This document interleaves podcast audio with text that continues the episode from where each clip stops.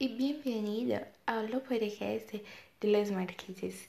Mi nombre es Fabiana y soy quien presentará la historia y la función de los dingos.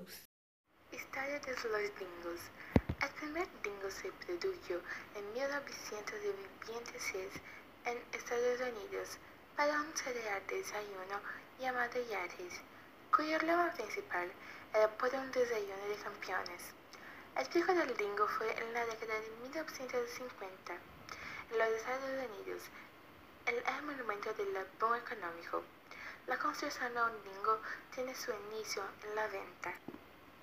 Jingo es un término en inglés que hace referencia a una mensaje publicitaria musical y elaborado con un estribillo series corto, para que sea fácilmente recordado. Es una canción hecha exclusivamente para un producto, empresa o político. Por lo general, una pieza de audio o vídeo que utilizan las emisoras de radio o televisión para identificar la marca, el canal o la frecuencia. Puede ser hablado o cantado. En Brasil se habla comúnmente de viñeta.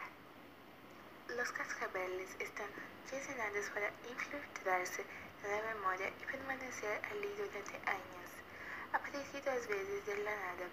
Los psicólogos y neurólogos que estudian los efectos de la música en el cerebro han descubierto que la música con una fuerte conexión emocional con el oyente es difícil de olvidar. Y ese descubrimiento que llevó a los especialistas en marketing a otorgar licencias de música pop para publicidad en lugar de encarar tingos originales. de algunas canciones pop contienen earworms, ganjos, agradablemente melódicos y fáciles de recordar que tienen los atributos de un dingo típico.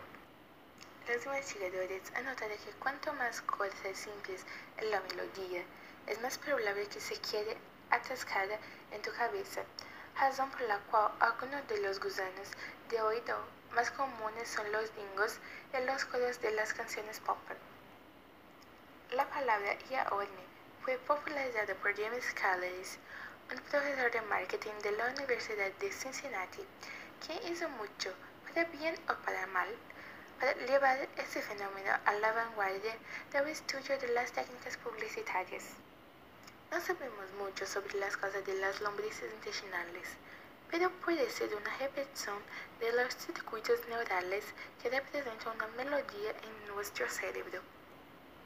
¿Qué buen podría hacer su empresa, marca o producto?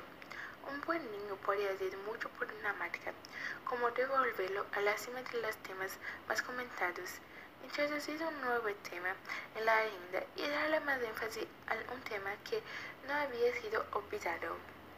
La creación de una canción en base al peso del público objetivo y en adaptada al periódico de comunicación en cuestión, sumando un buen texto dará más animación y mayor movimiento para el servicio o producto que se dará a conocer, lo que hace el asunto en cuestión aparecer fácilmente en la mente de los destinatarios, cumpliendo su función.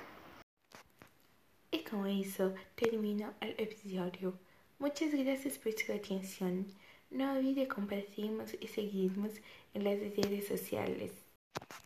Nuestro signo es el martes subrayado por y la dirección del sitio web es elmartes.ndgnews.